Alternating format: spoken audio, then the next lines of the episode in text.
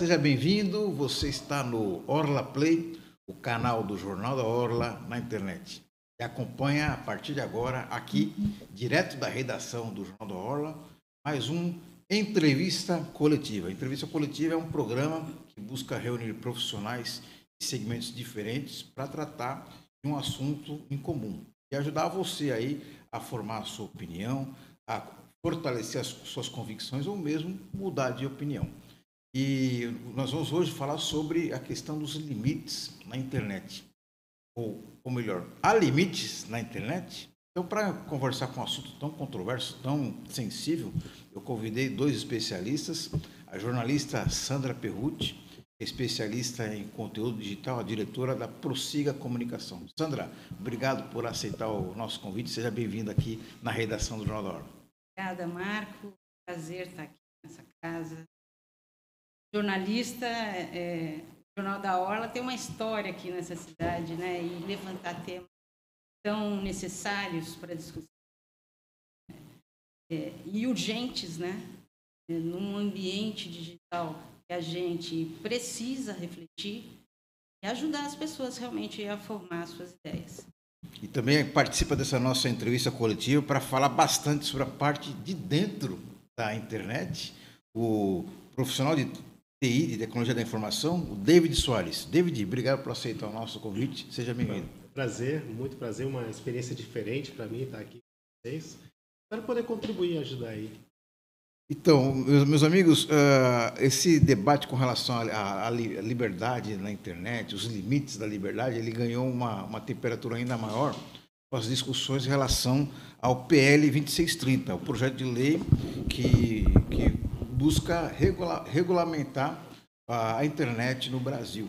É, e a gente testemunhou recentemente aí a reação das big techs, do Google e do Telegram em especial, que sofreram muitas críticas, até foram alvo de decisões judiciais. Né? Ah, o Google, por exemplo, ele colocou na, na sua página inicial, é, assim que a pessoa entrava na, na, na, na plataforma, uma, a seguinte mensagem: saiba como o PL 2630 pode obrigar o Google a financiar notícias falsas. E o Telegram colocou o seguinte: fez um, um comunicado a democracia está sob ataque no Brasil. O Sandra Perruti, você que é uma jornalista muito experiente, Google e Telegram, eles praticaram fake news? Eles manipularam as palavras, eles manipularam o discurso a favor deles. Obviamente, é, não, eu não vou é, chegar ao fake news, né? mas a construção desse discurso para atender próprios interesses é algo é, que eles fazem, e não é de agora, eles fazem aqui no Brasil e em vários países, é, dentro do bloco da comunidade europeia, é, nos Estados Unidos, onde eles têm mais liberdade. É, obviamente, essa é uma discussão pertinente no nosso país, já foi feita e vem sendo feita em vários outros países, e eles estão é, na mira de ter um controle, porque a internet não é uma terra de ninguém. A internet ela precisa ter limite, sim. E quando a gente fala em liberdade, principalmente liberdade de expressão, que é algo tão precioso para nós, a gente precisa compreender o texto constitucional. Ela nos é rica, sim, mas ela também tem limitações, ela não é absoluta. Por que a liberdade para as big techs tem que ser absoluta? que é mais ou menos o que eles defendem. Então, a manipulação é, da mensagem que eles vêm fazendo nos últimos uhum. dias, que é um ataque pesado em cima ao PL, eles também têm a bancada deles lá no Congresso para defender seus próprios interesses. A gente não pode perder de vista que são interesses políticos, econômicos, comerciais que estão em jogo. Então, é, a gente tem que fazer uma reflexão muito clara, é, sobre todas as ideias de regramento, eu acredito e defendo que são necessárias. A gente não pode é, continuar dando espaço para que a internet seja um solo onde qualquer coisa é permitida e de qualquer maneira. A gente tem a limitação da liberdade de imprensa no momento em que ela invade outros direitos. E a gente ainda não refletiu, acho que isso de maneira muito efetiva, de maneira tranquila. A gente está sob uma guerra nesse momento, uma guerra de interesses. E é, essa discussão precisa ser feita também pela sociedade. Certo. O David, é, queria que você falasse para a gente aí qual é o impacto de mensagens como essa, de big techs como Google, Telegram, nem falamos de Facebook, de Instagram, mas a partir do momento que eles, eles divulgam esse tipo de mensagem, qual é o, o estrago que, que, elas fazem, essas big techs? É, o estrago é, é, muito grande, principalmente que partiu delas. Né? Então, veja só, é, eu tenho uma lista limitada de contatos para quem eu posso mandar mensagens eles podem mandar para todo mundo. E eu, quando eu falo todo mundo, é todo mundo que tem o um aplicativo deles instalado no celular. É, hoje a gente tem um poder computacional absurdo na palma da mão e a gente tem a gente a gente está até muito ligado o tempo todo. Eu mesmo eu sou tenho um nome para quem é viciado em celular, esqueci daqui a pouco vem o nome. E as pessoas hoje têm problemas de coluna de tanto que usa celular, de tanto que usa aplicativo, de tanto tempo que elas estão conectadas. Então imagina, uma empresa, uma big tech, que ela conseguiu em um período de 10 anos um nicho absurdo de mercado, tem um poder de comunicação e ela é, buscar os seus próprios interesses, nesse caso de, de ser contra a legislação, é, é, é, é muito grave. É muito grave. Assim, é, todos nós estamos sujeitos às leis. A gente tem leis de trânsito, a gente tem leis de ocupação de solo, a gente tem marcos civis, tem um monte de coisas. E é justo que as empresas de, de, de informática e de comunicação, como as big techs hoje, é, é, também passem por uma legislação mediante aos crimes, as coisas que, as coisas que começaram a surgir. Né? É, isso que está acontecendo hoje, essa discussão que a gente está tendo aqui, ela não é nova. É, imagina, é, em 1930 foi feita a primeira transmissão de TV. Eu até fiz uma pesquisazinha é, para vir aqui. Em 1930 foi feita a primeira transmissão de TV nos Estados Unidos. Em 1934 foi feita a legislação americana das comunicações, que justamente visava você ter não criar monopólios e você ter alguma regulação da forma que você vai se comunicar. Né? Quem fez barulho na época foram as empresas de telégrafo, né? que elas estavam se sentindo prejudicadas e ameaçadas por aquilo. Né? E hoje a gente vê as empresas né, é, de as big techs. Até algum tempo atrás, você pode procurar na internet, acho que é coisa de cinco anos atrás, um dos presidentes de uma empresa de telecomunicações aqui no Brasil, operadora de, de, de telefonia, ela chamou o WhatsApp de serviço pirata porque ela prestava Sim. um serviço de telefonia, né, sem pagar por Foi. créditos. Verdade. E agora a gente chegou nas big techs. As big techs elas estão prestando um serviço de comunicação, não só um serviço de telefonia, não de comunicação, mas um serviço de marketing. Mas o pior, né, ela é, é, é uma ferramenta, né, é como a faca. A faca é muito boa para cortar carne, mas a faca pode matar uma pessoa. Então a gente tem que ter alguma legislação. Pelo amor de Deus, não sai com uma faca aí enfiando nas pessoas. Só isso. O Sandré, o David toca num ponto importante que é realmente é necessário, né? é fundamental ter uma, uma regulamentação para evitar a difusão de fake news, discurso de ódio, incentivo à, à violência, né? inclusive aqueles casos que recentes de ataque em escolas, uhum. a gente vê que muitos deles foram fomentados, foram gestados na internet. Tudo bem, é, é importante fazer essa regulamentação, mas quem vai regulamentar quem vai fiscalizar e como vai ser feita essa fiscalização? Esse é um, é um dos pontos chaves né, é, dessa discussão do PL. É, a gente está trabalhando com dois modelos aí que inspiram alguns regramentos em discussão, que é o modelo americano, que é mais liberal, e o modelo é, europeu. A comunidade europeia já definiu a sua lei, lei de serviços digitais, e já está valendo a partir de 25 de agosto. Né? As, as Big Techs já foram informadas e eles estão sendo mais duros né? quanto, quanto às penalizações. Eu não sei como é que vai funcionar a, a questão da fiscalização lá. E eu acho que, para nós também, acompanhar esse processo vai ser interessante. A gente só vai ver a eficiência e eficácia dessa lei na prática, né? Como é que vai funcionar um Google, um TikTok, é, diante dessas novas regras? Aqui, aqui no Brasil, eu acho que a gente tem que fugir de alguns, algumas armadilhas, por exemplo, que é não deixar o Estado participar desse processo de fiscalização. E também tenho dúvidas na, na questão levantada de colocar a Anatel para cuidar disso. Acho que não é uma competência boa e nem ter um vínculo de, de repente, alguém nomear um, um diretor para a Anatel que seja. É, do governo de plantão, é, partidário da, do governo em, em atual ou é, no momento em que a, a lei estiver valendo. Acho que isso é um perigo, né? essa questão da fiscalização, porque não adianta a gente criar os regramentos, mais ou menos a gente já tem parâmetros aí.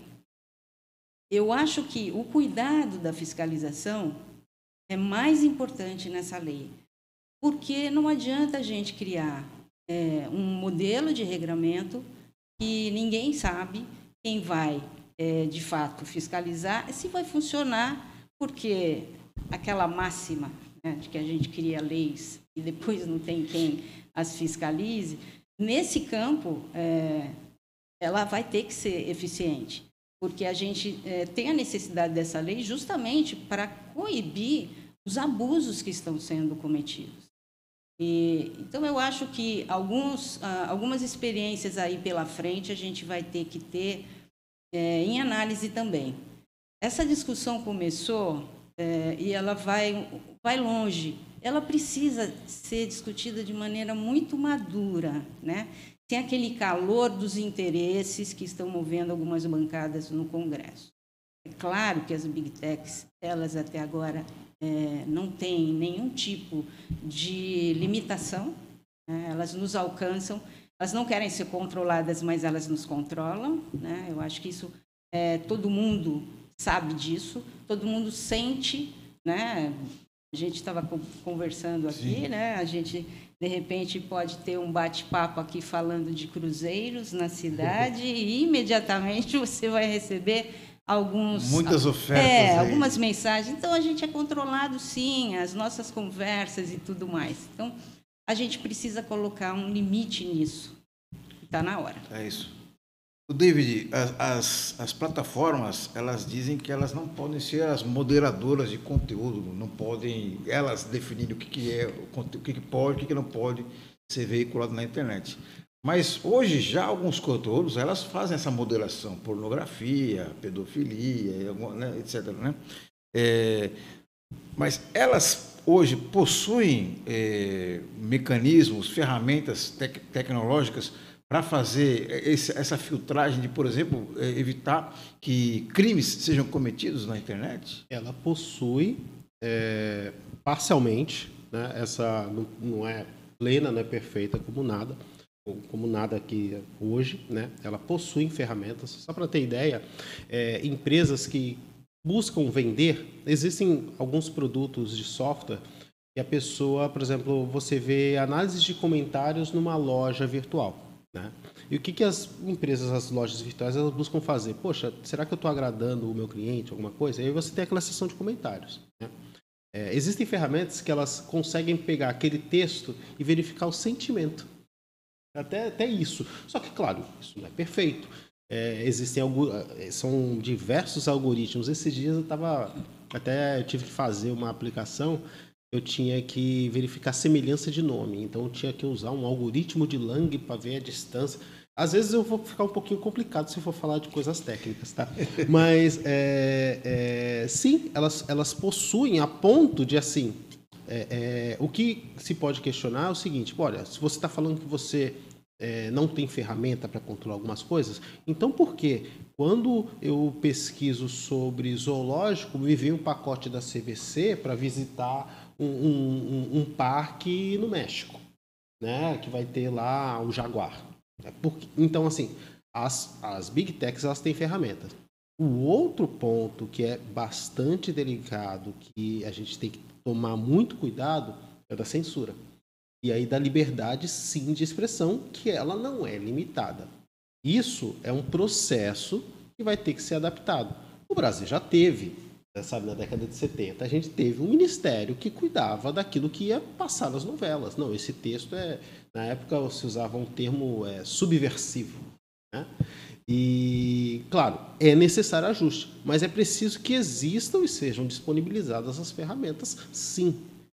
É, e aí, por isso que, que no caso da, da nossa PL aqui, é, no meu ponto de vista, isso é um, algo, algo a ser um pouquinho debatido um pouquinho mais. A gente tem uma certa urgência, a gente poderia colocar alguma coisa aí construindo aos poucos, né?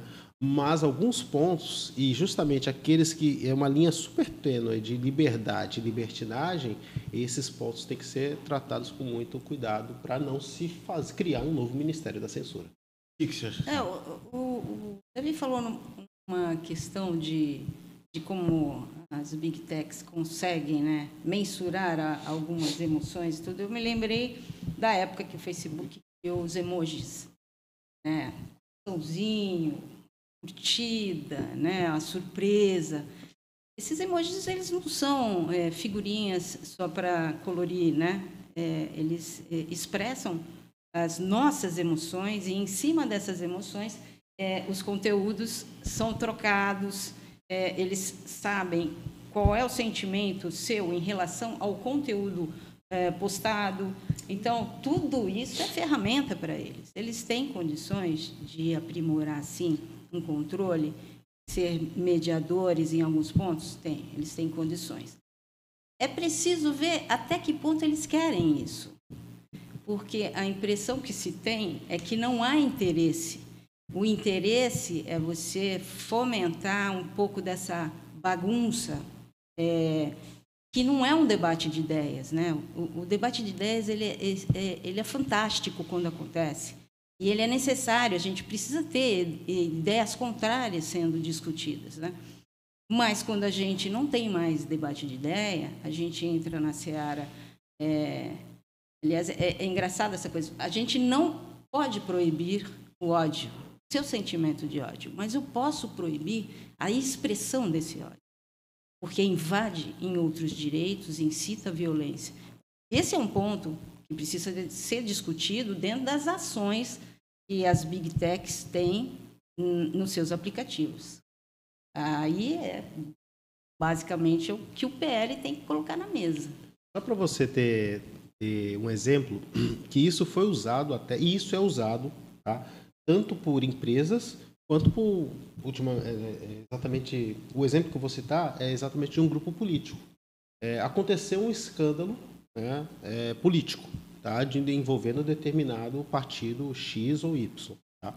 É, é feito um, um, uma ferramenta de pesquisa chamado teste AB, onde você faz o seguinte: você para um grupo A de pessoas com o mesmo perfil e o grupo B de pessoas com o mesmo perfil, você manda duas respostas a esse questionamento diferente. Aí você vê, você mede a emoção e o sentimento de cada grupo e você verifica qual a, qual é a desculpa que deu mais certo. Ah, desculpa, qual a melhor mensagem? Qual a melhor mensagem? Depois que você testou nesse grupo pequeno, você espalha.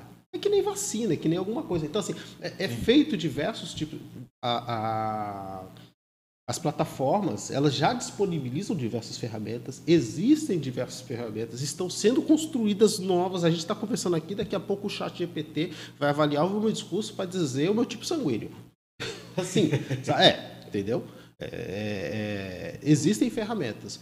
O que, o que a gente não precisa ficar preocupado ou se ficar, a gente pode corrigir no caminho é justamente os limites. Olha, aqui está sendo, virou censura. Não, aqui, meu filho, é, é, até hoje, é, esses dias a gente viu uma discussão na Câmara é justamente sobre isso, né, que era o limite da liberdade de expressão. E um, ele está falando assim, olha, a lei diz que eu, como parlamentar, eu tenho liberdade de expressão e eu não posso ser censurado. Aí o outro falou assim, olha, sim, a lei diz isso, mas tem um artigo anterior que diz que, olha, que mesmo você tendo liberdade, você não pode cometer crime. Então, nesse momento, é feito um julgamento daquilo que você fez e você vai ser imputado pelo crime que você cometeu. É isso. Né? O que a PL tenta é fazer o que outras, é, complementar o que outras leis já têm sido feitas. Então, por exemplo, foi feita o Marco Civil da Internet. Se não me engano, ele é de 2013. E eu, acompanhei o Marco Civil da Internet porque eu acompanhava um professor que participou desse Marco Civil. É, ele é professor de Harvard e é brasileiro. E ele me ajudou em algumas coisas no meu trabalho. É, então eu acompanhei. Olha, foi um grupo que eles estudaram dos seus cinco anos para fazer um marco civil, justamente para ajudar, é, até dar um pouquinho mais de base. Justamente na época era mais ações de marketing, mais ações, é, o que, que a pessoa pode, o que, que as empresas podem ter de informação e como elas podem retirar. De, é, desculpa, é, é o marco civil. É, de um tempo para cá, uma iniciativa até começou com a iniciativa privada, veio a lei de proteção aos dados. E agora a gente teve um, um outro momento que a gente está vivendo, que é da, das, da, da comunicação em massa, de fake news, de manipulação de comportamento, que a gente precisa de um novo marco. É assim que as leis evoluem, é assim que se. É, eu acho que a gente tem que caminhar de acordo com o momento, né? É, a internet é, é ela passa por mudança o tempo todo.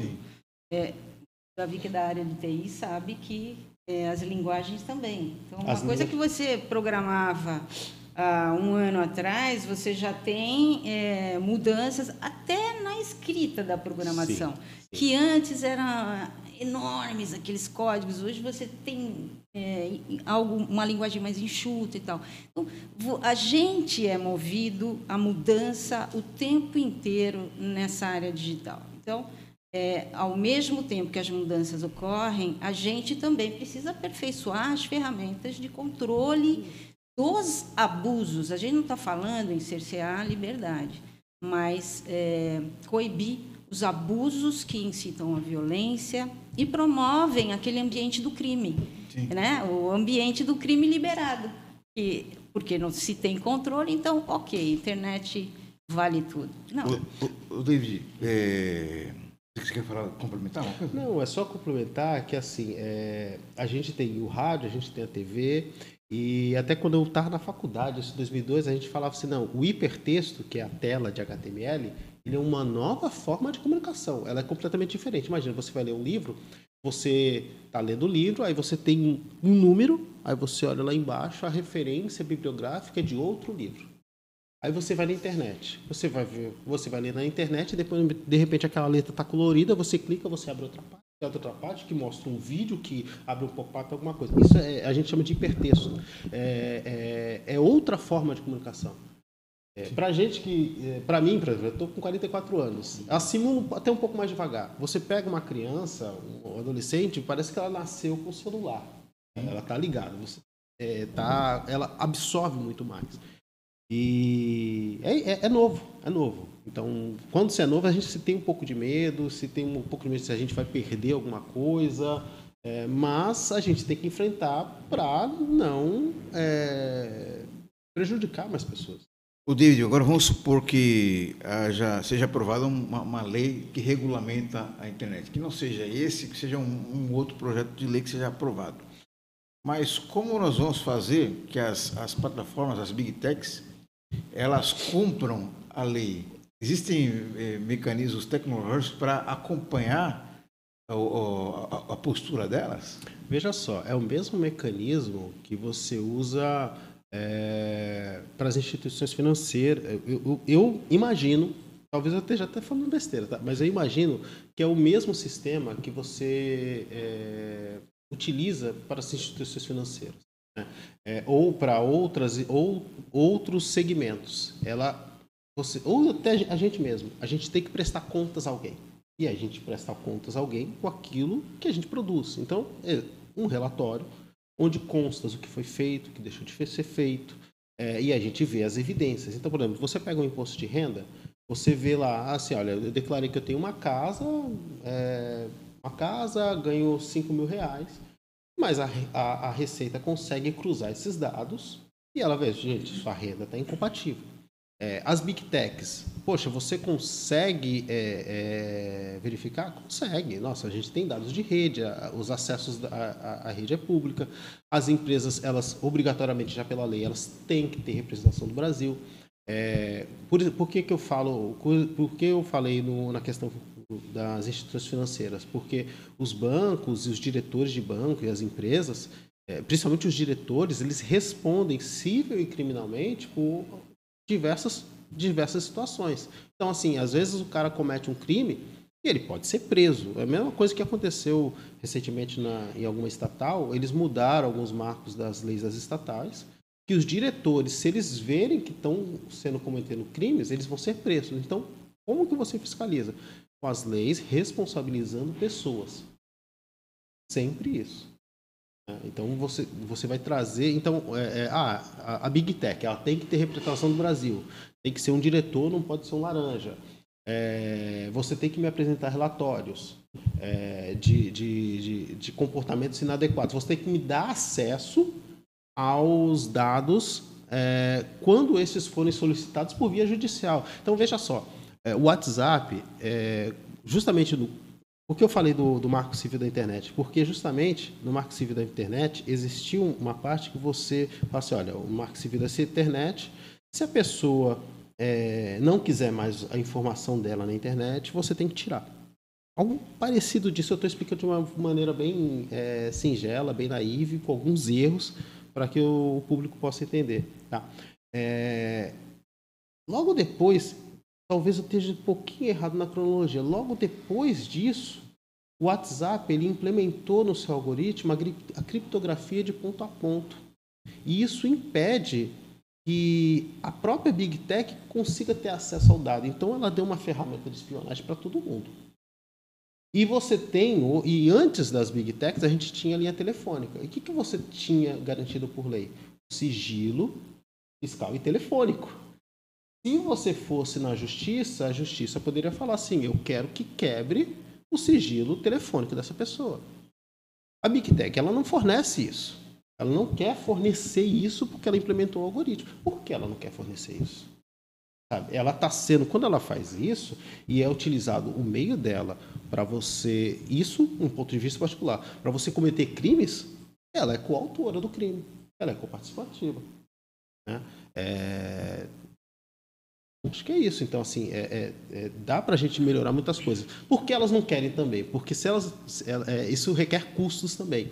E boa parte das plataformas, elas se remuneram é, não diretamente com o usuário. Então, todo mundo tem o um celular, todo mundo tem uma conta no WhatsApp, no YouTube, porque ela é gratuita.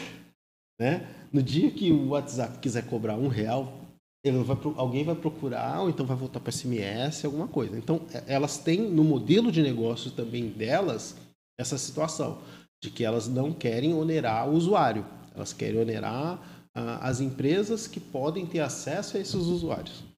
Aos dados dos usuários. Aos dados dos usuários. Entendeu? São todos clientes. E isso são todos clientes. Então, é, é, é, uma das maiores dificuldades é justamente é isso. Poxa, eu não tenho registro telemático de uma conversa via WhatsApp. É, se alguém cometeu um crime, é muito fácil apagar, é muito difícil recuperar. Então, isso é complicado. Você tem uma ferramenta, praticamente uma ferramenta de espionagem, um, um, um, uma ferramenta de criptografia para todo mundo. É, a gente, a gente também é, não pode deixar de falar das fake news, né? E virou uma doença isso. É, e, e, aí a gente não está só mencionando as redes sociais. Quando fala internet, é muito maior. É, porque parece no discurso, né, que as redes sociais é que são a culpada de tudo. Na verdade, a internet ela tem uma porta tão aberta a tudo que é, os sites também têm suas responsabilidades nessa difusão de informações é, erradas, distorcidas, manipuladas, mentirosas. Eu tenho falado há algum tempo né, que mentir é um bom negócio né, na atualidade. É, vende bem. A mentira ela é comprada com muita facilidade e é, atende muitos interesses. Até que ponto, então, a sociedade ela só tem que ficar assistindo essa discussão? A sociedade também tem seu papel é, nessa reflexão, porque ela é a consumidora. E, então, a gente precisa é, refletir de verdade, e eu acho que isso passa também por ética, por valores, é, que são palavras que não aparecem neste momento de discussão. A única palavra defendida pelas big techs é a liberdade de expressão, como se ela fosse é, a defesa para qualquer tipo de abuso. E não é, entendeu? Então, é, eu acho que as fake news, elas é, é, aquele mal que as pessoas acabaram aceitando. Ah, é a regra do jogo. É, vou contar uma historinha pequena. Há 11 anos, né, é, a gente estava na campanha eleitoral aqui em Santos, 2012, e eu estava numa das campanhas, a gente tinha um, um, um grupo de jornalistas que cuidava é, da rede social. Naquela época, era, eu acho que era a primeira campanha que se estava investindo de fato em rede social. E é, num dos dias a gente monitorou um perfil estranho que apareceu no Facebook é, e batendo pesado no candidato. Eu falei, vamos investigar esse perfil. Esse perfil havia sido criado por um dos é, concorrentes também e não, se, não se teve o cuidado de escolher uma imagem no perfil, foi colocada uma imagem e a gente pesquisou a imagem e era de um pedófilo que havia sido preso em Miami. Então, quando a gente pegou e fechou essa história, né, é, a gente deu publicidade a ela. E logo perfil, a gente depois descobriu a autoria e tudo mais, e o perfil eh, foi tirado do ar. A gente continua, 11 anos depois, eh, enfrentando este problema de perfis falsos e robôs, né, que agora os robôs viraram, viraram né, um público é um, à parte. É um negócio à parte. é. Você tem as, as as fazendas de robôs. Exatamente. Então, é, essa é, é, também esse é um desafio da gente enfrentar nessa discussão. Até que ponto as big techs estão interessadas em limitar ou coibir a criação de perfis falsos, a proliferação de robôs né, que utilizam é, dados e, e, e servem a interesses escusos. Então, não está claro essa discussão, elas não, não, não querem fazer. Elas querem só se opor. Você, você... Tecnicamente, elas têm condições de fazer isso. Eu vou, eu vou tá vindo um monte de ideia, alguma, alguns números na minha cabeça, tá? E eu vou falar algumas coisas. Quando você falou de fake news, daqui a pouco eu vou contar um, Daqui a pouco eu vou contar um histórico de fake news, que a fake news é de hoje, né? A fake news ela foi analógica, é, é. foi de carro, hoje é digital. Mas só para você ter ideia, poxa, ah, fulano de tal publicou no Twitter. Não sei o que, de repente, é, o problema todo é que assim, a, os meios de comunicações tradicionais, os jornais, eles foram muito penalizados pela internet. Então, assim, os jornais tradicionais no interior, é, é, poxa, minha irmã trabalha no jornal Tribuna. Ela falou que tinha, era, tinha dia que a publicação era 60, 60 é, mil é, e, e, esse é o número que vocês conhecem. 60 mil é, tiragens, né? Exemplares. Exemplares numa quarta-feira. Hoje é 5 mil num domingo. Né? No jornal A Tribuna, né? Mesmo porque a informação está desatualizada. Aí o Twitter, tudo que cai no Twitter acaba que as, as mídias tradicionais, TVs e jornais, elas estão tem uma sessão, tem alguma coisa, então reproduzem o que fulano de tal falando no Twitter. Gente, quantos usuários de Twitter tem no mundo? 250 milhões. Metade é conta falsa. Então tem 150 mil. Então tem 125. E admitido, né? Pelo sim, próprio e Twitter. admitido do Twitter. Então, assim, é, 125 é, milhões de pessoas estão regrando um, países inteiros. Os Estados Unidos têm 300 milhões, o Brasil tem 200 milhões. Então, 150, a opinião num post que começou lá pequeno com uma pessoa, de repente ela chega a 5 mil pessoas, a 10 mil pessoas no Twitter, depois ela é reproduzida na TV, ela é reproduzida no rádio, reproduzida em um monte de sites, daqui a pouco está no mundo todo. É, e ah, quem foi que falou isso? Quem é? É um anônimo. A, a, plataforma não te pede nenhum CPF, nenhum registro geral. Você não sabe se é uma pessoa. E as Big Techs estão falando que isso é liberdade. Não, peraí. Isso é custo para você. Quando eu tenho que abrir uma conta bancária no banco, eu tenho um processo que a gente chama de onboarding e eu tenho que preencher um processo chamado, eu vou falar alguns termos em inglês, tá? Desculpa. Onboard é assim, cadastro é, QIC, Né? É, a gente fala aqui o IC porque se eu falasse cada as letras viram uma piada de quinta série, tá? É, mas é, é, é QIC, por isso que eu falo, é Know Your Client. Né? E, e, e, e, tem o QIT, é Know Your Transaction também. É quando você fala no mundo de, de trading, né? de, de negociações de ativos. É, você tem que conhecer quem é o seu cliente. Então, quem pode abrir uma conta numa corretora de, de, de criptomoedas ou numa corretora de ações? Bem, tem que ser uma pessoa física, é, tem que ter CPF, não pode ser uma PEP, que é pessoa exposta politicamente. É, eu tenho que saber se a renda dela é compatível com aquilo que ela estou colocando de, de dinheiro. De, de, repente, do que ela está negociando. Aliás, o, o, mercado de ações ele é muito regulado nisso. Antes de você querer você negociar qualquer ação, você tem que preencher um formulário para saber qual é o seu perfil. Se o seu perfil é moderado, arrojado, alguma coisa. Porque depois você faz uma negociação, você vai querer culpar o banco. Não, peraí, o banco pode ser culpado. É, é, a empresa de. A Sabesp derrubou aqui esgoto, ela pode ser culpada. A Big Tech, que fornece um, uma ferramenta de criptografia militar, tá? Para um criminoso espalhar mentiras. E a mentira é difamação, é calúnia, é ofensa. Peraí. É ela é não vai ser responsabilizada? Né? Então, peraí, então você tem que também. A Big Tech não quer, né? porque isso limita a abrangência dela e ela está ganhando um dinheiro. Né? Gente do céu, uma empresa que coloca um carro na rua para filmar, é, para saber que rua que você está andando, a gente fica brincando, pô, essa empresa tem dinheiro infinito, ela fez isso no mundo todo, então ela tem dinheiro infinito. Né? Então, assim, é, parte é investimento, é claro. Né? É, esse é um outro lado, né? As Big Techs também trouxeram facilidades mas facilidades para os dois lados, para o lado bom e para o lado ruim. Eu acho que, é, aproveitando aí o gancho, até poderia te perguntar a questão dos algoritmos, que são agentes do bem ou do mal. Então, é, que nem, é como eu falei, é que nem a faca. Ela, ela tem dois lados. Elas são algoritmo do bem e algoritmo do mal. Eu vou citar um exemplo. Por exemplo, o, os, as curtidas no, no, no, no, no YouTube. Essa eu sei é, aquele número que aparece, ah, 35 mil, chega uma hora que o, o, Google ele não consegue contabilizar tudo. Então, às vezes, aquele número é fake. É, sim, é, ele às vezes não é o real, às vezes é um pouco acima, às vezes é um pouco abaixo. Isso por causa de uma limitação tecnológica de algoritmo. Né? É, como eu falei, existem farm, é, faz, eu, eu, eu, meu estrangeirismo, ia falar farm.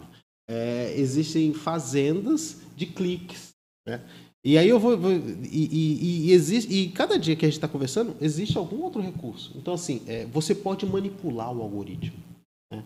É, quem sabe fazer isso consegue manipular o algoritmo. Ele consegue, você consegue comprar audiência no Instagram. Você consegue comprar um perfil no Instagram. Você consegue comprar perfil no Facebook. Por exemplo, ah, eu sou uma pessoa que estou começando agora, eu quero viver de rede social. É, então eu vou começar o meu engajamento. Começar a de grão em grão? Não, você pode simplesmente comprar um perfil que já tenha 30 mil seguidores.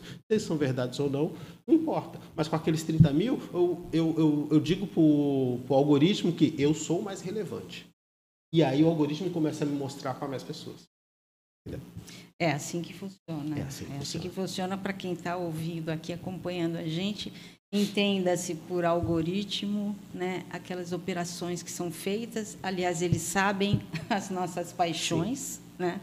Eles sabem nesse exato momento se você está interessado nessa discussão, se você está olhando ali a, a, a, bicicleta que você quer comprar para o seu filho, ou o presente que você quer comprar para sua mãe. Todo mundo deve estar tá recebendo muita mensagem de Dia das Mães. É, o algoritmo, é, na verdade, a gente não pode esquecer que existe uma pessoa atrás dele. As, Deixa eu falar só um ponto de comentário engraçado que o algoritmo às vezes, ele, às vezes começa uns erros grotescos também. É, na época da Covid foi impulsionado, eu não sei se foi impulsionado ou foi o algoritmo começou a aparecer propagandas de agências funerárias para mim, só pra ter ideia, sabe? então assim, às vezes o algoritmo comete alguns erros muito feios também, entendeu? É, eu, é, eu acho que essa discussão dos algoritmos, ela passa também pela ética é, eles são controlados por pessoas. E, e essas pessoas precisam, aliás, tem um grupo, um movimento de engenheiros é, que lidam com informação, de, de é, rever um pouco a postura de trabalho para que a ética não seja perdida no meio. Eles precisam, é, os algoritmos, eles é, não podem ter vida própria aí. Né? Estava contando para o Marco, Davi, que teve um episódio em 2010 com a Bolsa né, de Valores e alguns algoritmos meio que ganharam vida própria ali, criaram algumas operações e houve uma queda. É, o, depois identificou isso e até hoje não está meio não foi bem explicado como é que eles é, é, tiveram é, um pensamento próprio para alterar alguma coisa. Mas é, mostra para a gente que, é, embora eles também promovam coisas interessantes, é, eles mal manipulados, eles podem também é, produzir muito, muito conteúdo ruim, muita mensagem ruim é, dentro da sociedade. Então, a gente precisa também é, ter essa revisão ética daqueles que trabalham com, por trás dessas operações. Para a gente encerrar, eu queria que vocês falassem nessa discussão da, do, do PL 2630 o que está escapando aí, o que está deixando de ser discutido aí, ou o que está sendo pouco discutido deveria ter está sendo discutido com mais ênfase? Olha, não pode falar. Não, é o que o que mais o eu não li o PL todo, mas uma das que mais me assustou é talvez talvez tenha tido eu não vou, não vou fazer conjectura, mas a, a, que mais me, me causou um pouquinho de espanto foi o seguinte: olha, o parlamentar ele vai ter livre é, liberdade de expressão irrestrita na internet. Se você fizer isso, ele vai continuar sendo uma máquina de fake news, sabe? Que política é engraçado. Política é uma ciência à parte. Não é uma ciência exata, ela não é uma ciência humana, ela é uma ciência política. Envolve muita coisa. E você não precisa estar certo para ganhar discussão, você só precisa ter empatia e simpatia dos seus eleitores. E o cara, com fake news, ele consegue fazer isso e fazer isso muito bem. É uma ferramenta poderosíssima. E você vai continuar dando essas ferramentas para essas pessoas? Então, isso tem que ser discutido. Eu acho que esse ponto, no meu ponto de vista, é bem falho nesse projeto das PLs. Eu acho que a gente não pode ter exceções. Né? É um, é um projeto que ele tem que ser completo, ele, ele não vai ser perfeito, isso é claríssimo, para mim não vai ser perfeito. A gente vai ter que aperfeiçoar enquanto ele vai caminhando, quando se tornar uma lei, a gente vai ter que aperfeiçoar na prática.